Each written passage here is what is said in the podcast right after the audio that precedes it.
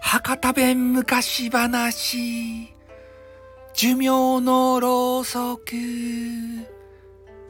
はいね。えー、ね、えー、なんか知らんばってんね、えー、昔々の話ですたい。もういつの時代かわからんばってん、えー、とにかく山ん中にね、えー、仲のいい兄弟がおったとですたい。もうこれがねスーパーマリオブラザーズかっていうぐらい2人いつも一緒におると。マリオとルイージっておったやないですかでもあの人たちはちょっとマリオの方が背が細くてね、えー、ルイージがちょっとのっぽな感じやけど、えー、そのね、えー、兄弟は双子やったとですたで生まれた時も一緒で生まれた時間も一緒やったっちゃけど、えー、なんか知らんばってんね、えー、2人こう、まあ、どどういう付け方をしたかわからんけど兄と弟っていうのをねあの決めたわけですね。うん、それでもう何をするのも一緒なんですね。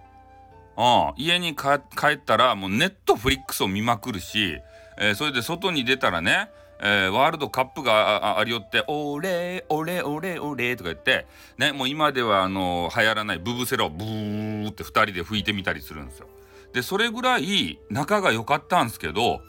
ね、まあ、ある時その兄さんがねあの調子が悪うなってこう寝込んでしまったとですたい。ね、うわもうわしゃダメじゃって。もう死ぬばいって言ってから。ね、それで弟はもうめっちゃ心配してね、もう死んだらいかんばいって。ね、もっと一緒にネットフリックスでチェンソーマン見ようやって。ね、チェーンソーマンのあの牧間さんとあのデンデンジ君が土下になるか知りたくないとって。パイオツバももんだとかいな土下したあいやちょっと変なこと言っちゃった変なこと言っちゃった。ねえー、ということで今ちょっとあのカットなんですけれども、えー、そういう形でねあの変あのちょっとチェチェンソーマンの話が出たんでちょっと大人の話になっちゃったんでちょあのカットなところなんですけれども、えー、カットしませんけれども、えー、それでねえー、とにかく一緒に降りたかっていうことを切々とこう述べたわけですよ。ね泣きながら。そしたら、えー、なんかあの外外がねピャーってこう夜やったっちゃけど明るくなってねそれで変なねあのもうめちゃめちゃどっからどう見ても神様みたいな人が天から降りてきたんですよ。えそれで、えー、その弟に言ったんですね「弟よ」ってね「兄を救いたいと申されるか」って言ったんですね。そしたら弟はね「あもう救いたかですたいもう何でもそれですたい」って言ったんですよ。うん、ななんでもすると申したなそれでは助けて信ぜよって言ってからねあの言うたんですよ。で、えー、こうやって指示がありました。えー、とりあえず外に出て、えー、3回パンパンパンとね、えー、手羽叩きなせと。そしたら天空からあのわけのわからんね変なはしごがビャーと降りてくるけんでそれにね、えー、どんどんどんどんこう登りなせっていう話があったんですよ。で、えー、神様はそげな言葉をねあの言うとどっか行きました。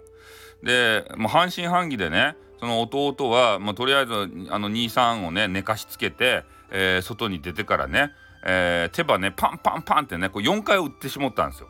それ何もならんかったのあ間違ったっつってから1個多かったっつってでもう一回あの3回ねあのやり直したら上からねウィーンとかやってえー、どっから降りてきとか分からんけど変なはしごがねあの地面までウィーンと降りてきたんですよ。えこれ登らんといかんとどこまで続いとるとやとあの上の雲の上まであるやんかっつってからねちょっとびっくりしたんですけどあの兄ちゃんば助けるためにはねこれば登らんばいかんと思ってからね、えー、ちょっと登ってくるばいって言って、えー、一歩一歩ね登り出したんですよ。で、えー、ちょっと中頃まで見てあ来てからねあの下をちょっと覗いてみたらめっちゃ高かったですた怖ってなってからめっちゃ怖って思ったけどこれ23番助けるためにはもう上に行かんばいかんばいっつってからまあちょっとねあれを思い出したんですよ。ドラゴンボールば、えー、2人でねネットフリックスで見よったけんあのかりんとうに登り寄るあの孫悟空をね思い出して、えー、ね孫悟空もあのこうやって修行場しよったねって言ってから俺も頑張らんばいかんばいっつってもうめちゃめちゃパワーが出てねでそれで登っていったんですよ。で雲の上までね、えー、行ったらですね、えー、なんか知らんばってんあの変なあの宮殿みたいなとこに着いたんですね。で宮殿みたいなとこに着いてでキョロキョロ周りを見渡しよったらね、えー、なんかグゴーグゴーって言ってもう地獄の底からあの湧き出てくるようななんかようわからん音が聞こえてきたんでとりあえずそっちの方面に行ってみようと思って行ったんですよ。でねなんか赤赤い鬼がね寝とったんですよグゴーグゴーって言って横になって。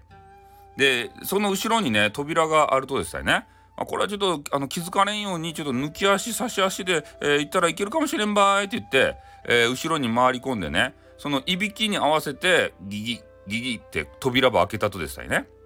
でなんとかその赤鬼はクリアしたんですよで次の部屋に入ったところねままたねえー、なんかようわからん青鬼が今度は仁王立ちになって目をねギンと見開いて、えー、おるわけですね。でその弟はね「もうダメばいもう鬼に食われるばい!」って思いよったらまたねグゴーグゴーって聞こえてきて「えどうしたとや?」目ば開けたまま立ったまま寝とるとや？どげんなとてや？って思って近寄っていったらね全然攻撃はされんけん、えー、これもね抜き足差し足で、えー、後ろの扉ば開けたとですでそして、えー、その後ろの扉に入ったらね今度あの真っ暗な部屋に入ってしまったんですね。でその中になんかゆらゆらねなんかこうファイヤーがあの燃えよるところが見えてねあーなんかいっぱいろうそくがああるわいねって言ってからあらなんかこうろうそく名前が書いてあるねどげんなっとってやって思ったんですよ。で、えー、立派に立ってね燃え盛るろうそくもあればもうそろそろ消えそうなろうそくもあってねその名前が書いてあってでそこで弟はピピンって来たんですよ。ねあもしかしてこれってあの寿命のろうそくじゃないとやと。これが燃え尽きたらね人は死ぬじゃないとやって思ってねそれ慌てて兄のろうそくをね探し始めたんですね。でそれでもう全然ないけんさね走りまくって、えー、ちょっとね涙も出ながらこう探しよったらねあの23本ちょっと消えたんですよピュピュピュって言ってもう消えそうなやつが。で涙をねウェーンってこう泣きよったけん5本ぐらいねその涙で消えたんですよ。でそういうのをもう気にせずにえー、本当は気にせんといかんちゃけどね探しまくるってもないけんもう神様仲ばいって言ったら神様がちょっとヒントくれてね目の前にあるやんかって。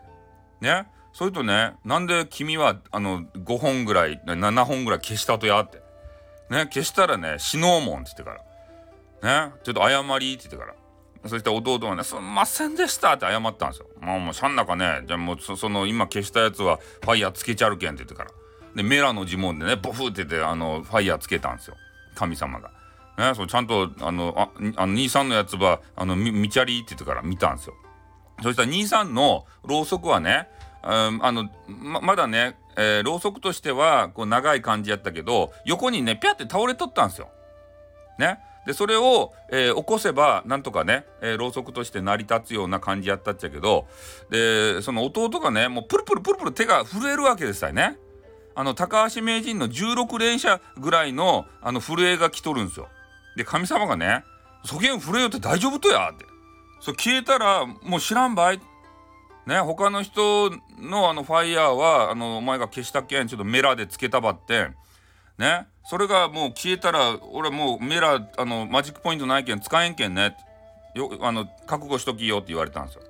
でそれでもう精神統一してねもうあの高橋名人を、えー、心の中からあのあのどっかやってからでもう手の震えを止めて、えー、ああの兄さんのねろうそくばギュッて握ってそれを思いっきり起こしたんですよ。そしたらなんかゆらゆらゆらゆらしよった火がね一回こう消えそうになったばってん、火がボフってねまた元気についたわけですね。よっしゃーって言ってから。で、よっしゃーって言ったところ、場面がね、なんか知らんばってん、家の方にまた戻されてね。それで、えー、23はというと、ね、あの最新作のチェーンソーマンバー見よるわけですたい。で、弟にこげん言ったと、なんでお前遅いとや、もうチェーンソーマンあの見よるばい？って、最新作見よるばい？ね、もうお前と一緒にあの見らんけんね、もう。ね、俺を見たっちゃけんって言って。なんかそうやって悪態つくわけですた。よかったって言ってから。ね、それ兄さんに抱きついて、ね、いやもう本当に兄さんが生きとってよかったって言ってから。何倍言うとやし俺が死ぬわけなかろうもんってねお兄さんが言ってたんですよ。でもうその後はもう2人でねネットフリックスを見たり、えー、ワールドカップのねジャパンの優勝を願って、えー、ドバイに行ったりドバイじゃないやドーハに行ったりそういうことをして、え、過ごしましたとさおしまい。